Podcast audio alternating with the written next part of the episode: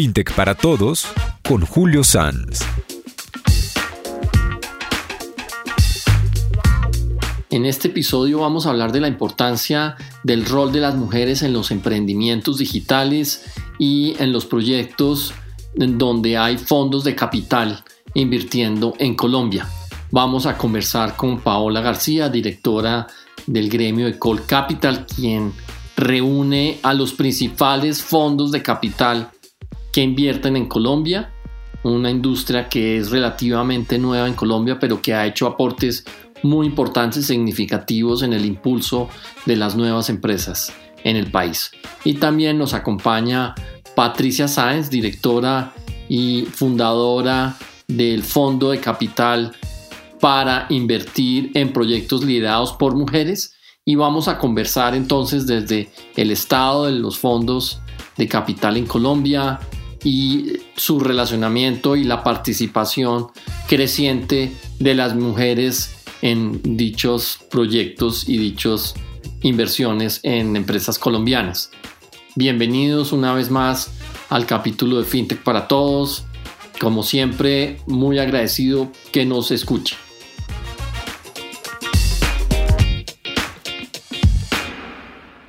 Días, tardes, noches, bienvenidos a un nuevo episodio del podcast FinTech para Todos, donde estamos compartiendo conocimientos, experiencias, casos de éxitos en el mundo del emprendimiento digital y las distintas variables que van alrededor de estos emprendimientos. Hoy vamos a conversar sobre un tema de gran actualidad, de gran preocupación y de gran importancia para los emprendimientos y los desarrollos de los negocios en Colombia. Tenemos dos invitadas fuera de serie. Paola García, bienvenida Paola, un gusto conocerte y Patricia Sáenz, presidenta del Consejo de, de Colcapital, ¿cierto? Así es.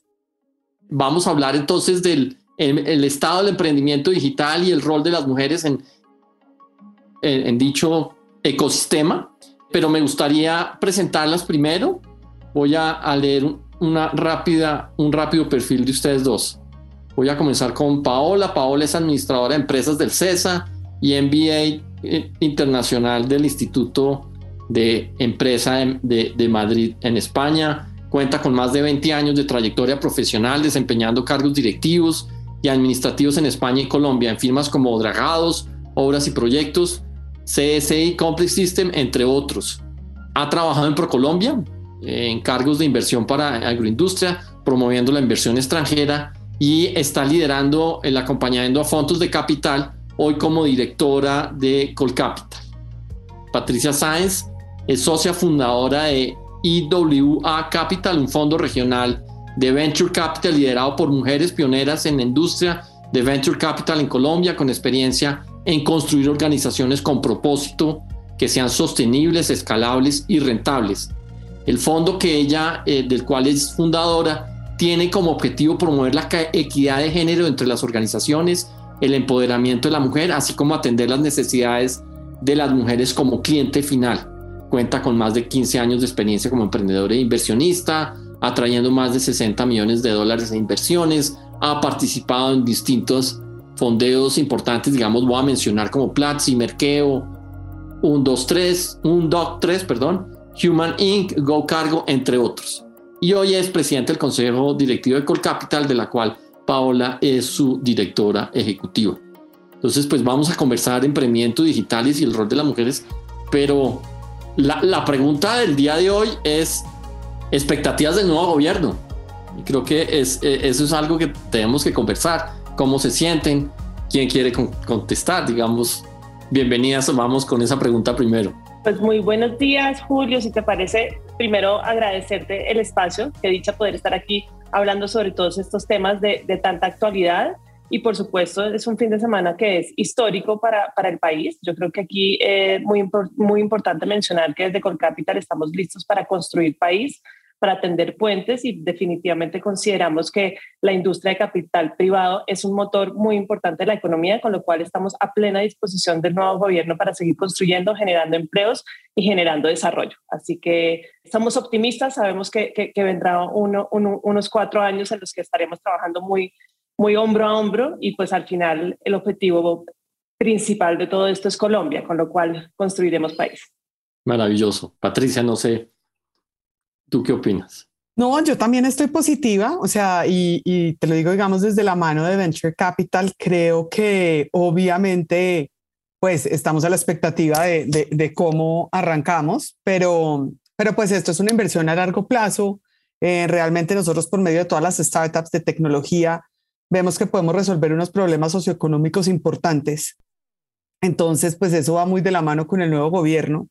Eh, entonces, pues creo que, digamos, acá lo importante y es algo que hacemos desde Colcapital es explicar muy bien qué hacen los fondos de capital privado, porque creo que, que esa parte es la que como que a veces no se entiende y no ven el impacto que tenemos en la economía y en la sociedad. Perfecto, pues. entonces, ese es nuestro reto ahora. Bueno, vámonos, entonces, eh, vamos arrancando efectivamente desde ese punto de vista, eh, eh, Paola, explícanos el sector de fondos de capital de riesgos, cuál es el rol en, que tiene en un país como Colombia, cuáles han sido sus aportes en términos de, de, generación de, recursos, de empleabilidad, de, empresas, ¿por qué? no nos vamos yendo un poco de lo macro y, a lo micro y vamos gradualmente abordando el tema? Perfecto, me parece muy bien. Yo creo que eh, es importante explicar qué es, ¿no? O sea, cuál es esta industria, porque uno habla de, industria de capital privado y muchas veces para la gente puede que no sea familiar.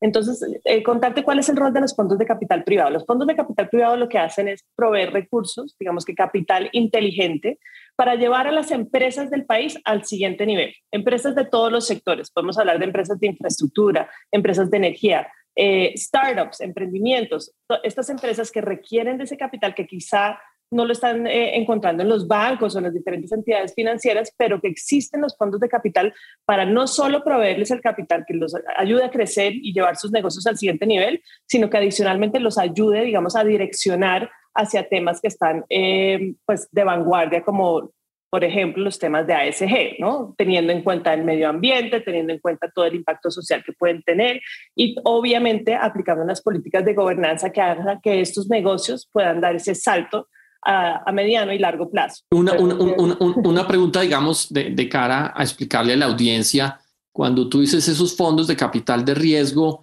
son fondos, personas jurídicas que invierten como accionistas en los proyectos y en las empresas? O sea, ellos ponen recursos de capital en las empresas, hacen parte del patrimonio. Okay. Es correcto. Yo creo que es más fácil de pronto entenderlo si ponemos ejemplos. Entonces, por ejemplo, un fondo de capital como Brookfield, que llega al país adquiriendo una empresa que en su momento era una empresa pública que se llama Isagen, una privatización.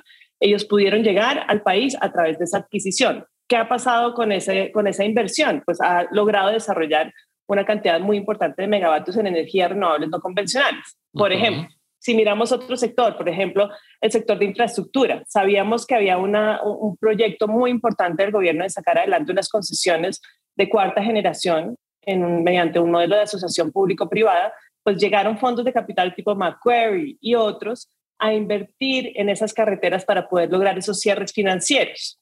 Si miramos en el sector de, emprendimiento, el caso eh, típico, ¿no? que todos conocemos muy bien, llegó un fondo de capital internacional que se llama SoftBank a invertirle mil millones en su momento para lograr que esta empresa pudiera crecer y pudiera incluso eh, desarrollar su modelo en otros países de América Latina. Entonces, ese tipo de casos son los que permiten que las empresas crezcan. Muchos más que conocemos, la Facenda, Andrés Carneres, empresas que hemos visto que han podido desarrollar sus negocios a lo largo y ancho del país y ha sido a través de esos recursos que han, eh, digamos que, ofrecido los fondos de capital privado. Y tú tienes estadísticas un poco para entender en cuántas, en, cuántas empresas o, el monto en industrias eh, o empleabilidad, cuántos empleos se generan ¿Tienes algo claro de información que sí, yo creo que eso es eso súper importante mencionarlo porque ahí es cuando uno ve, digamos, la huella que está dejando este, este, sector en la economía del país. Ya son más de mil empresas en las que se han invertido los fondos, digamos, donde han invertido estos fondos de capital privado para lograr estos crecimientos que te menciono.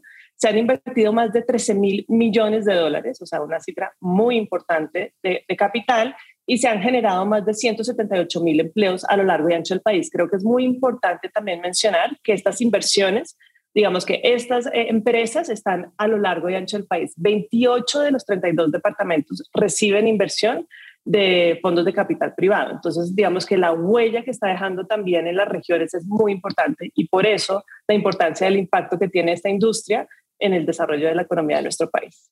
Ahora, si lo vemos en otros países, vemos que una de las variables que permite un crecimiento sostenible son la inversión de, de, inversión extranjera en países que lo necesitan como Colombia, ¿no? Así es, yo te diría que, que, es muy importante la inversión extranjera, pero en este caso es un, eh, es un conjunto, es una inversión extranjera que en algunos casos llega, pero también son fondos de capital nacionales como EWA Capital que tenemos aquí presente, que está también, eh, digamos que transformando la industria y haciendo país. Entonces yo te diría que la combinación de los dos, tanto esos recursos de capital que vienen de, afuera, que están también aportando al desarrollo del país, como la misma industria nacional, la industria de capital privado nacional, que está continuando con el desarrollo de, este tipo de empresas. Ok, y, de hecho, pues hay, hay, temas, digamos, muy dirigidos eh, eh, por sectores por, y por actividades muy enfocados en impactos sociales de inclusión y diversidad, ¿cierto? Es correcto. Cuando le preguntamos, eh, pues yo quisiera contarte un poquito también qué, es Colcapital. Digamos que Colcapital es esa asociación que reúne a, estos fondos de capital privado, a los gestores profesionales que manejan estos fondos de capital privado.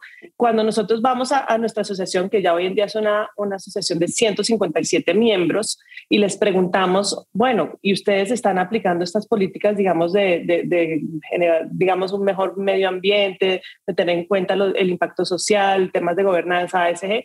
Ya el 89% nos responden que están aplicando este tipo de, políticas. Entonces, por eso consideramos que este capital es tan importante, porque es capital inteligente. Realmente está llegando a estas empresas que de pronto estaban manejadas de una forma más familiar, como más coloquial del día a día y llega como una especie de control de calidad, decirles, no, miren, es que esto hay que hacerlo de esta manera, para que tenga un mejor impacto de, de, esta forma en la sociedad en la que estamos, digamos, desarrollándonos, para que tenga unas políticas de medio ambiente responsables y adicionalmente para pues, tener unas juntas directivas, una especie de, de estructura de gobernanza que les permita trascender en el tiempo, porque al final del día, si no pasa lo que, lo que pasa en las eh, empresas familiares, ¿no? que después de la segunda generación tienden a morir, cuando se aplican este tipo de políticas que hace que sean como mucho más formalizadas estas empresas, pues tienden a tener una exposición ya mucho más a largo plazo. Como lo podríamos decir que es como la profesionalización del, del, de la gerencia o del management. Totalmente, es como llevar, realmente llevar estas empresas al siguiente nivel. Ok, ¿y cuál es la participación de las mujeres en, en, en el sector de fondos de capital de riesgo? ¿Tienes alguna información allí también? Sí, yo creo que es eh, importante mencionar esto porque si bien ha sido un sector que digamos que históricamente ha sido muy eh, dirigido casi, por hombres. Cada vez más el impacto de las mujeres en, la industria está, está viéndose. Cuando le preguntamos a nuestros miembros de sus fondos de capital, digamos, qué porcentaje de mujeres está teniendo, ya vemos que pues una tercera parte tiene entre 20 y 40% de mujeres. Entonces ya estamos subiendo la vara y estamos llegando a este tipo de niveles un poquito más de equilibrio. Adicionalmente, tenemos un grupo dentro de Colcapital que pues nació de Colcapital que se llama WHY. Esto, esto significa en inglés, digamos, mujeres en inversiones alternativas, Women in Alternative Investments. Y básicamente lo que pretende es como reunir a las mujeres de la industria para diferentes temas, para generar, pues, digamos que em, actividades de educación, actividades de networking, incluso de mentoría, y pues para que estemos ahí, digamos que reunidas las mujeres de la industria. Ya hoy en día, cuando estamos revisando ese, digamos que ese directorio de mujeres, somos más de 154 mujeres. Entonces ya es un número importante de mujeres eh, que hacen parte de este directorio de Y y con las cuales estamos, eh, digamos que constantemente en comunicación sobre los temas que están de moda en la industria, qué, qué está pasando, como manteniéndonos muy al tanto y pues trabajando juntas para construir. Entonces creo que ahí ha habido una evolución muy importante. Bueno, muy bien. Ahora pasemos, pasemos un poquito eh, avanzando en el tema de, las mujeres y en el rol de los emprendimientos, pero también me quedo un poquito como ver cuál es. Eh, hoy vemos que la participación de las mujeres, la pandemia reflejó una realidad de inequidad en cuanto a empleabilidad, en cuanto a niveles salariales. Patricia, tú que has y que tu emprendimiento está dirigido a apoyar a la mujer, ¿Cómo ves esa, esa, esa, esa realidad que se nos presentó durante la pandemia y que eh, era, era conocida por todos, pero tal vez estaba como desdibujada? Cuéntanos un, pequeño diagnóstico que tú hayas hecho de esa situación, Patricia. Yo creo que claramente, o sea, es, es una realidad dolorosa lo que, lo que nos pasó durante el COVID y muchísimo, pues porque lo vimos en la parte de hotelerías, donde las mujeres trabajan más, en la parte de los restaurantes, si me entiendes, en la parte de los eventos. Entonces, claramente, pues fue un, un o sea, muy, muy afectada. Ahora bien, digamos, en, en, digamos, en los emprendimientos en los que invierte EWA Capital, pues no creo que esa sea como la misma realidad. Al final del día, digamos, te cuento un poco de nuestra tesis de inversión y de por qué nació eso. Porque nosotros hicimos el primer fondo que se llamaba antes Mountain Nazca, invertimos en ocho startups, nos fue bastante bien, entre esas Platzi, que fue de educación y ya tuvimos nuestra salida y solamente con esa empresa pues ya devolvimos todo el fondo. Qué bueno. Es uno de los hitos grandes.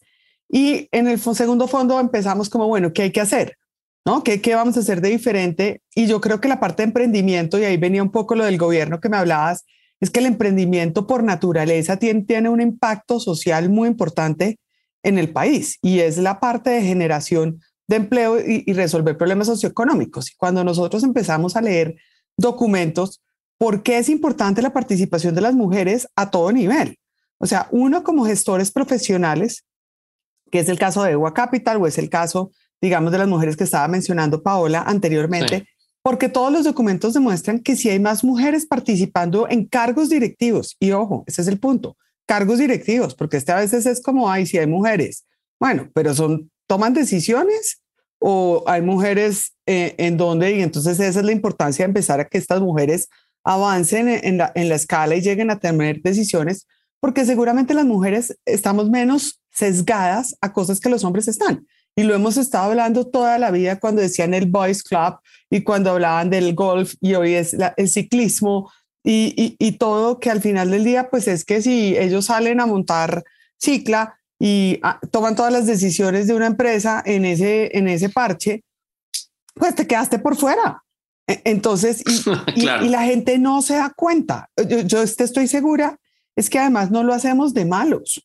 E, entonces aquí lo que pasa es que nadie se da cuenta de la relevancia y esa es la importancia de empezar a hablar. Entonces, digamos, desde los gestores es importante también. ¿Por qué? Porque pues obviamente uno no tiene ese sesgo cuando va una, un emprendedor a hablar. Y, y digamos, en, en, el caso de EWA, lo que hemos hecho muchísimo es también que, que, los mismos emprendedores empiecen a darse cuenta de sus sesgos dentro de los emprendimientos, hablando de la contratación. O sea, es como 28 años llegó la niña y, uy, va a quedar embarazada. O tu hijo, ¿cuántos años tiene? ¿Quién te va a cuidar al bebé? ¿Quién? O, o sea, todo empe empezaste, no te has sentado y ya tienes menos 10 puntos. Claro. Eso no se lo preguntan nunca al man. O sea, eso sí, no se sí, pregunta. Sí, es como, es. nadie te pregunta a ti, oye, ¿quién te va a cuidar el niño? No, es obvio, la mamá.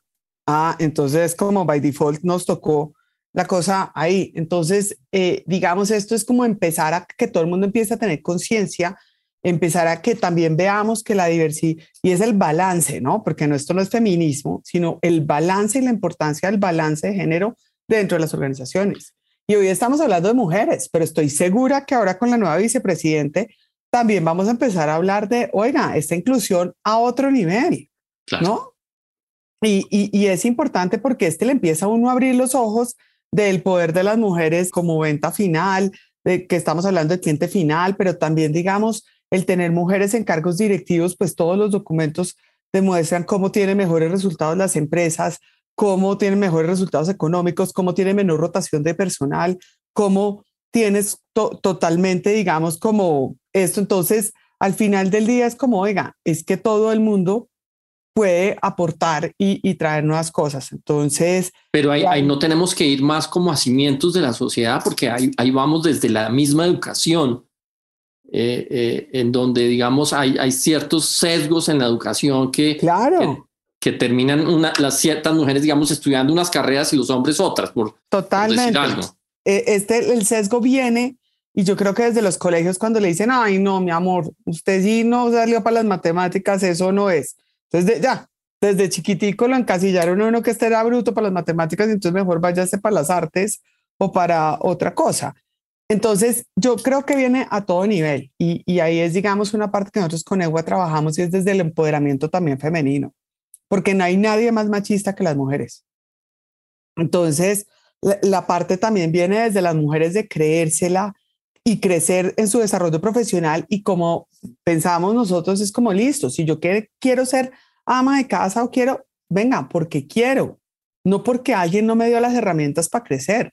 Y eso es absolutamente respetable el que quiera hacer y hasta donde quiera llegar, pero que haya tenido las herramientas y no como es que a mí que me tocó y entonces el tocó se lo pasa a la hija y la hija a la hija y, entonces acá tenemos ese eslabón totalmente puesto. Entonces yo sí creo que viene desde los colegios, pues tú te has dado cuenta todo lo que están tratando de meter muchísimo más en los colegios, toda esta parte de STEM, que es ciencia, tecnología, matemáticas, ¿no? O sea, y, y, y, que realmente sea otra manera de educar, porque claro que tenemos que hacer eso desde la casa, porque este es como, yo siempre me río, pero digo, en mi casa no hay leche y todos me miran, no hay leche. Y yo digo, pero ¿en dónde el contrato dice que yo soy la de la leche? O sea, sí, es, a ver, soluciones, ¿no? Pero es como, y esto te tocó a ti, entonces claro que también es empezar a hablar y, y ahí viene también la educación de los hombres, porque Claro, antes era, y esto viene la brecha salarial que es tan importante, Julio, porque cuando a ti te dicen que las mujeres ganan un 30% menos que los hombres con el mismo cargo directivo, responsabilidad, educación y todo, pues resulta que, claro, por otra vez, por lógica, entonces, ¿quién es la que le tocó la casa, pero además el trabajo y además ser la gran ejecutiva y, y todo? A la mujer. Entonces ahí viene también esta parte de empoderamiento y que, oiga, hable, oiga, no sé qué, y que como uno dice, no es que pedir ayuda, es que también el hermano ofrezca la ayuda. Claro, claro, ¿No? estoy totalmente de acuerdo. En, en, los emprendimientos digitales que conozco, el tema, digamos, el técnico de los desarrolladores del tema de software, pues lamentablemente no hay mujeres ahí o, o son muy poquitas. Son, son muy poquitas, está cambiando, y, lo importante ahí es también concientizar a todo el mundo. Es, es, que es cuando tú te sientes a mirar la mayoría de los emprendimientos y, yo les hablo de esto, los emprendedores me miran y, te doy un ejemplo. Una de las empresas del portafolio del primer fondo es Mercado. Y Miguel McAllister me decía, ay Patricia, ¿de qué me estás hablando? Acá eso no pasa. Y yo, ¿cómo que no pasa? Venga, hacemos el análisis. Claro que pasa, lo que pasa es nos damos cuenta. No nos damos cuenta, porque es una persona educada, de qué colegio, de qué universidad, pues tuvo esta fortuna de estar aquí sentado, pues entonces nunca ha sido discriminado. Entonces, si tú nunca has sido discriminado, pues tú no ni te enteras de que el otro mundo está discriminado. ¿No? Entonces, ahí empieza... Eh, Eso es una verdad de apuño. Sí, claro. Mm. Y, y, tú no te das cuenta y volvemos al cuento, estamos hablando de género. Pero después vamos a empezar a hablar en menos de un año. Oiga, la parte afroamericana, el otro día estábamos en un, almuerzo con Paola y, llegaron, bueno, la exministra de Cultura y ella hablaba y decía, a ver, ¿cuántas personas de color ocupan la presidencia en empresas importantes en Colombia? Ah, entonces, eh, veas, o sea, aquí es a todo nivel que tenemos que empezar a hablar de, esos temas y darnos cuenta, porque este vuelvo y digo, no creo que lo hagamos de malos. Lo, que falta es como abrir esos ojos. Sí, y de la importancia de abrirlos. Exacto. Tener conciencia. ¿Qué recomendación? también, perdón, perdón, darnos cuenta, por supuesto, y también un poco comunicar lo que está pasando, porque a veces sí están pasando cosas, pero no, no tenemos ni idea, ¿no? Entonces, el otro día hablábamos con la nueva directora ejecutiva de la AFCA, que por cierto además eh, es colombiana, y nos contaba, oigan, están pasando cosas que no habían pasado anteriormente en términos, digamos, de, de inversión de venture capital en emprendimientos liderados por mujeres. Entonces ya hoy en día podemos hablar que el 26% de esa inversión va a emprendimientos liderados por mujeres. Esto no pasaba anteriormente. Anteriormente, como bien lo decía Patricia, es que cuántas de esas mujeres que están en las diferentes empresas son tomadoras de decisión. Pues ya estamos empezando a ver que esa, esa brecha, digamos, que se empieza a cerrar y empieza a ver más. Y estamos hablando de cifras eh, importantes. Ya son digamos que mujeres liderando más de 59 emprendimientos en la región, a las cuales les han invertido más de 4 mil millones de dólares. Entonces, esto empieza a tener una visibilidad distinta, pero también si no lo comunicamos, pues se queda como por ahí en, en la retaguardia, como que nadie y se, hay, y, y hay muchos y hay, y hay proyectos de financiación, no, no de créditos, ¿sí? E, en estas entidades de microcrédito, donde están financiando es prácticamente proyectos liderados por mujeres donde ahí pues el, ahí el impacto social es enorme y es súper positivo. Total, sí, sí, o sea, digamos, EWA es, es uno de estos y, y al final del día lo que nosotros que buscamos es mayor participación de mujeres en startups, porque sí creemos que si en este momento no hay tantas cofundadoras, sí podemos apoyar a que su desarrollo dentro de las startups se vuelva como un semillero. Uh -huh. ¿Sí me entiendes? O sea, el efecto que ha tenido un domicilios.com, Merkeo, Rappi, dentro del, dentro del ecosistema de emprendimiento es altísimo, es que la mayoría de estos emprendedores han salido de trabajar en estos emprendimientos.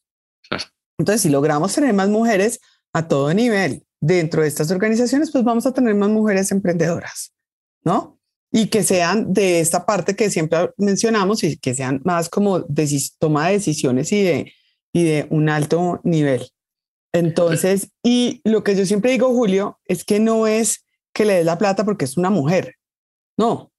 Al final del día es que la pongas en una competencia que sea justa y claro. que esté todo al, al, mismo sentido. Pues, si me entiendes, que, que sepamos qué es lo que toca hacer para poderlo lograr.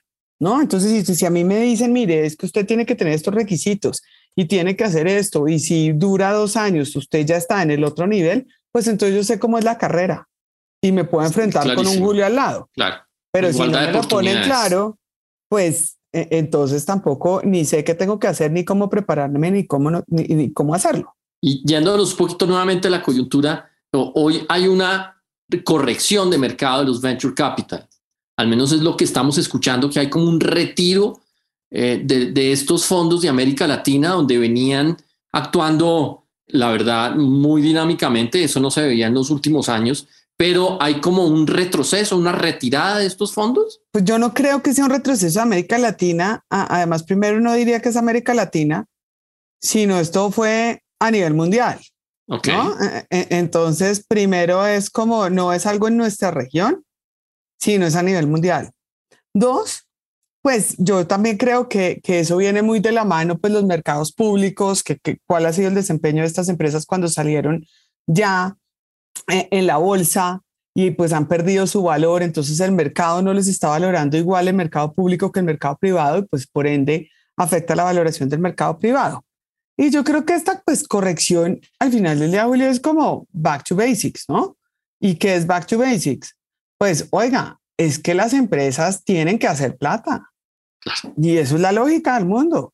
Y claro que nosotros entramos cuando las empresas no están haciendo plata y hay y hay una parte negativa, pero pues tienen que tener unos unit economics claros de que en un momento que tengan un crecimiento porque logran una masa de mercado importante, pues empiecen a hacer plata. Entonces, y también que empecemos a valorar empresas de una manera diferente. A mí, la verdad, siempre me daba risa cuando eran, íbamos a sacar cuántos unicornios y los unicornios y los unicornios, y yo decía, pero alguien me puede decir, o sea, cuando todo el mundo empieza a hablar de unicornios y que todos vamos a hacer unicornio, pues algo estamos haciendo mal porque este es unicornio, ¿no? O sea, pues algo estamos contando mal. Eh, entonces eso no tenía mucho sentido y es que no se nos puede olvidar la base de esto. El 90% de las salidas del mercado son por medio de, de adquisición y venta. Claro, claro. Entonces, si tú tienes una empresa que vale más de un cierto valor, pues ¿dónde va a estar tu mercado? Muy reducido. Entonces, ¿acá qué es? Y esto nos lo enseñó la pandemia buenísimo. La parte de, oiga, se dieron cuenta todos estos corporativos que realmente su equipo de innovación estaba medio mal y que realmente las startups eran su salida y apalancarse y trabajar con ellas y empezar a hacer cosas mucho más importantes. Entonces, de ahí viene que estas mismas estratégicos son los compradores lógicos de las empresas en las que nosotros invertimos y, y, de ahí pues que vienen las salidas y los números y, todas las cosas. Entonces, pues yo sí creo que va a haber una corrección, pero en la medida en que las startups que seguimos viendo en Colombia, en Latinoamérica, que son increíbles, que están, que están resolviendo problemas socioeconómicos, que realmente están resolviendo un problema de mercado, que tienen una ventaja competitiva, que, que realmente están trabajando en pro, pues va a seguir llegándoles dinero. Ahora, las valoraciones y esa quemada de plata, pues tiene que corregirse, pero no quiere decir que era una burbuja y que nos morimos como varias personas pues empiezan a, a decir esa parte. Ahora, ¿cuál sería el consejo de una a, a, las startups que, que, hoy están, digamos, eh, ya pasaron un poco esa fase final, como, el, como las, las primero los ángeles inversionistas todavía no están generando caja, están buscando fondos. Eh, ¿Cuál sería como la recomendación para llegar a estos fondos de capital de riesgo? Eh, eh, no sé si es a través de Colcapital, Paola, no sé si nos puedes contar un poquito cómo sería esa recomendación para estas startups y luego Patricia. Claro que sí, pues yo diría que, por supuesto, ponernos a disposición desde Colcapital para que pues, puedan tocar puerta y nosotros también servir de puente.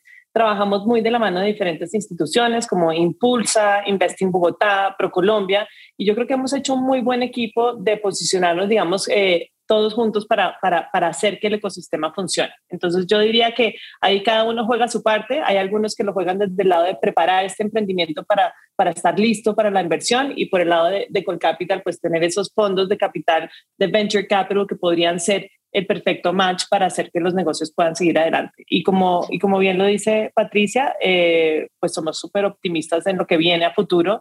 Sabemos que estos son ciclos y que creo que no hay que sacar las cosas tampoco de contexto y creo que los resultados han sido muy impresionantes. Yo creo que no podemos desconocer los números y las cifras, por ejemplo, de lo que llegó en Venture Capital el año pasado al país, que además pues, tuvo un impacto muy impresionante en el desarrollo económico y la generación de empleos. Estamos hablando de más de 1.500 millones de dólares que llegaron a Colombia. Si miramos América Latina, somos el tercer país en atracción de Venture Capital después de Brasil y de México con lo cual ahí estamos jugando un rol muy importante y creo que pues, hay que continuar viendo este, este sector como una gran oportunidad. Yo le decía el otro día conversando informalmente a, Patricia y a, muchos con los que hablamos, a Impulsa y demás, decimos, es que es increíble, o sea, si logramos que hubiera inversiones de más de 1.500 millones de dólares en venture capital y si revisamos, por ejemplo, toda la atracción de inversión extranjera directa del país, que fueron 9.400, estamos hablando de un rubro muy importante, o sea, es prácticamente el 20% de la inversión extranjera directa está llegando a estos emprendimientos y creo que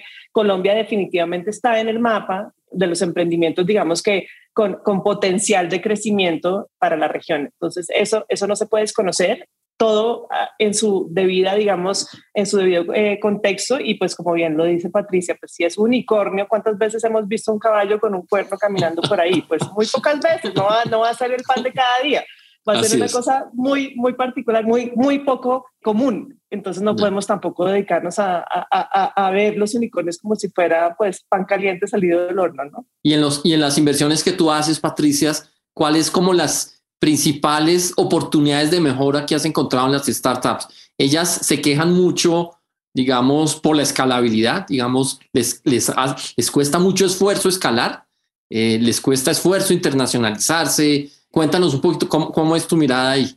El mundo cada vez es más globalizado. Entonces, para mí, la parte de la escalabilidad e internacionalizarse, obvio que cada país es una caja de Pandora diferente y no hay una de, mire, váyase aquí a México porque hay a unos que les va como a los perros en misa en México, y hay unos que les va súper bien en México, otros odian Perú y otros les va súper bien en Perú, o sea que hay que ir, intentarlo, intentarlo muy, muy lean, o sea, con una parte de poca plata, mida bien, vaya y pruébelo y, y, y, tome la decisión si es o no es el mercado y tómela rápido. Eh, creo que, digamos, una de las cosas que le pasa a los emprendedores cada vez menos, pero todavía es que se inventan el problema y se enamoran de su problema cuando no se dan cuenta que no funcionó. Entonces, también esta parte de pivotear, que al final del día es súper normal en, en, en, startups, o sea, nadie arranca, o, o, sea, todos hemos pivoteado. Yo, yo es que como alguien una vez me preguntaba me decía, Oiga, ¿y cuántas veces se cumple el plan de negocios que le presentan? Nunca, ni para arriba ni para abajo. o sea, nunca. Sí, sí, e, Entonces, pues, ¿qué hay que ver? Entender, mirar, pivotear en, en, el tema de que, oiga, así no fue y entonces no era B2C, pero es B2B, o no era este mercado, pero era otro. Resulta que arranqué con una plataforma haciendo una cosa y después terminé con una fintech. O sea, e, es una capacidad de adaptación y de, y de mirar y, entender. Y si no funciona, también es una capacidad de decir, oiga, esto no fue. Que creo que, que, también debemos hacerlo muy rápidamente. Eh, entonces, pues yo creo que cada startup tiene una, un reto diferente, claramente. Cada una un reto diferente. Y acá lo único que nos queda en este momento es volvernos muy buenos ejecutando, medir muy bien lo que estamos haciendo y tomar decisiones con datos de qué hacer, para dónde moverse y cómo ir. Y definitivamente sí creo que el pitch, como le dije a una startup hace como la semana pasada, le dije, mira, estás con el pitch de hace dos meses. Ve y lo cambias. Porque el pitch no es, y voy a ir y voy a hacer, y entonces México y Brasil y todo rapidísimo. No, no, aquí volvemos otra vez, no bootstrapping, pero el éxito lo van a tener las empresas que tengan capacidad de tener unos unit economics sanos, que tengan esta capacidad de seguir creciendo y estén resolviendo problemas reales. No, está, está clarísimo y vemos ejemplos de, de índole de cómo le pegan a un problema específico y se disparan solucionando y pues lamentablemente eh, muchas se quedan en el camino, pero otras son exitosísimas. Eh, de mi lado, digamos que conozco el ecosistema fintech y el sector financiero, vemos como ofertas disruptoras comienzan a abrir mercado y comienzan a abrir mercado porque están detectando un problema que no ha sido resuelto por los, por los anteriores eh, jugadores. Entonces, pues yo creo que esas son unas lecciones muy importantes, entender muy bien el problema, no enamorarse de la solución, sino realmente y, y, ser lo más liviano, pivoteando y, y prototipando digamos, y para los que nos escuchan, ¿cuál sería un poco, venga, Colcapital tiene alguna, alguna línea especial de, de direccionamiento a estos emprendedores? ¿Tiene, digamos, asistencia eh, o, o, esa no es su labor, Paola? Pues Julio, yo te diría que, que, somos un puente, pero digamos, nosotros como Colcapital nos debemos a nuestros fondos, a nuestros gestores profesionales. Es decir, nuestro cliente principal es el fondo de Venture Capital que posiblemente va a poder llegar en el futuro a esos emprendimientos. Entonces, sí, muchas veces trabajamos con los emprendedores. Por ejemplo, cuando hacemos actividades como Demo Days y demás, pues convocamos y nos aliamos con entidades que están todos los días trabajando con estos emprendedores, pero nuestro deber ser y nuestra razón de ser son los fondos de capital privado como tal. Ok, perfecto. Y Patricia, ¿algunas recomendaciones de sobre todo de mujeres emprendedoras que quieran llegar a tu fondo? No, pues nosotros tenemos la página web y, digamos, yo creo que más que el fondo es www.ewa.capital. Ok. Y yo creo que también ahí vale la pena, Julio, uno entender muy bien, porque, digamos, la semana pasada estaba en un evento y había alguien un poco frustrado, un emprendedor. Y los emprendedores tienen que entender que tampoco no todos los emprendimientos son susceptibles de ser invertidos por un fondo de capital privado y hay diferentes formas de financiación. Están las fintech, están los inversionistas ángeles, están los estratégicos, ¿no?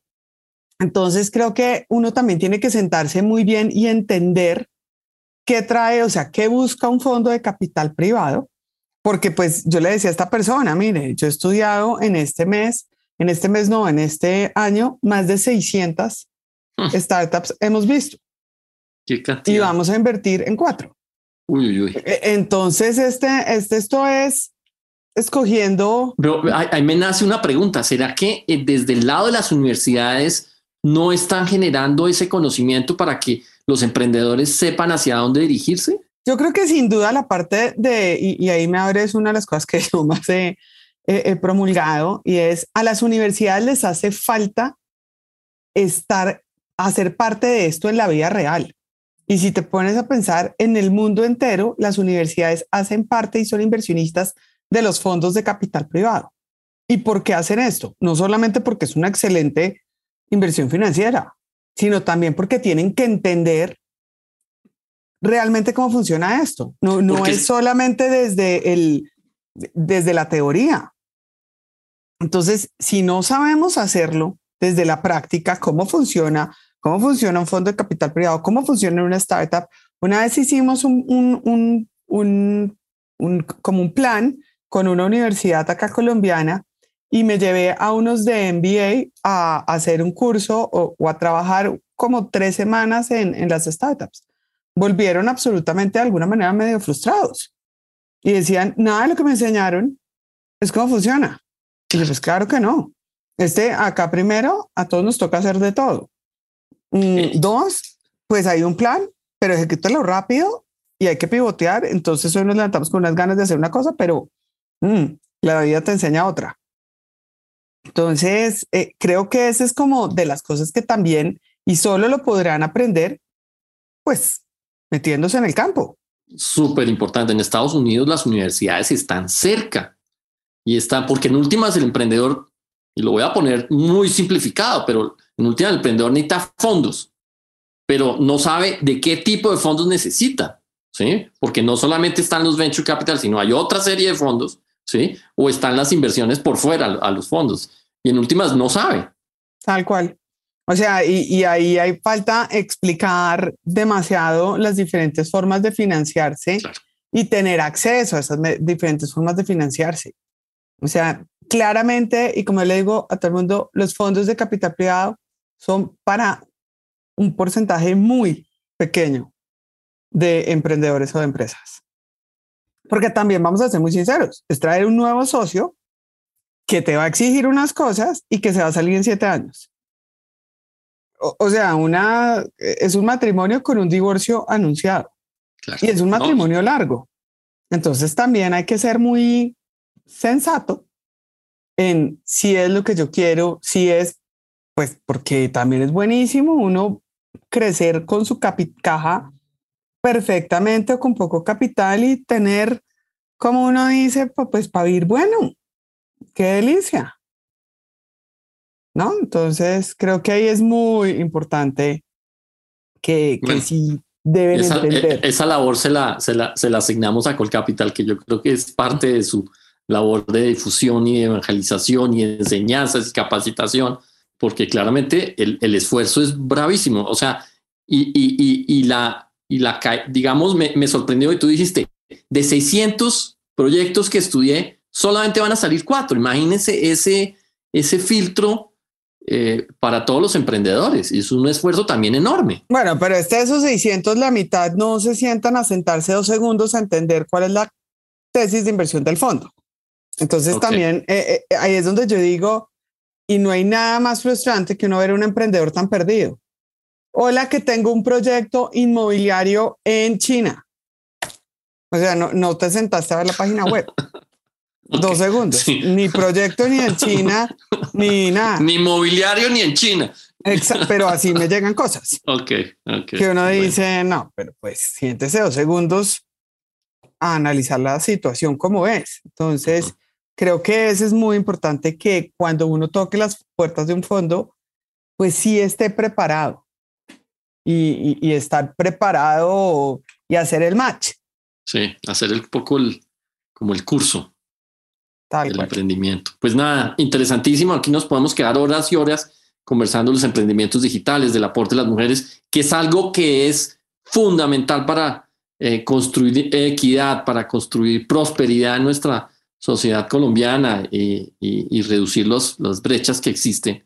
Muchas gracias a ambas y eh, por, por, por, el espacio que nos, que nos otorgaron. Yo creo que eh, es de una importancia infinita poder divulgar, poder estar contando todos los días que uno pueda a mayor cantidad de población qué es lo que se está haciendo para que nuestro, digamos, tejido empresarial crezca, que es donde se puede generar crecimiento y prosperidad para toda la sociedad. Lo último que me quedó, faltando es que por favor borra de, la, de, de, tu cabeza capital de riesgo, porque ya es suficientemente demasiado como en la cabeza, entonces es capital emprendedor. y si lo ponemos en, en, esta, en, en, inglés, pues es venture capital y nunca estás hablando del riesgo, como lo pusieron acá, entonces ya tiene una connotación negativa. O sea, usted se va a meter en una cosa de riesgo, pues Ya, entonces es más. Ya, por sí capital incluye eso. Totalmente de acuerdo. Bueno, pues listo.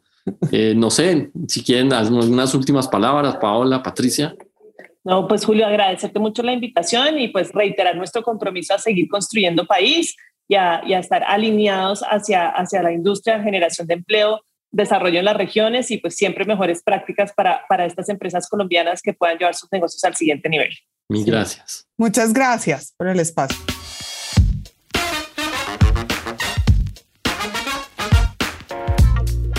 Acabamos de tener una charla muy interesante, más un panel con dos personas que conocen mucho el estado de los fondos de inversión en Colombia y abordamos el tema específico del rol de las mujeres en, en estos fondos. Paola García, directora del gremio Colcapital, que reúne los fondos de inversión de capital en Colombia, y Patricia Sáenz, directora de uno de los fondos donde promueve startups y emprendimientos liderados por mujeres. Fue una conversación amena, interesante, de actualidad, donde vemos el estado actual de los fondos y claramente cuál ha sido el rol de las mujeres recientemente y creciente en estos últimos años. Como siempre, gracias por escucharnos. Me encuentran en LinkedIn con el nombre de Julio Sanz y este es FinTech para Todos.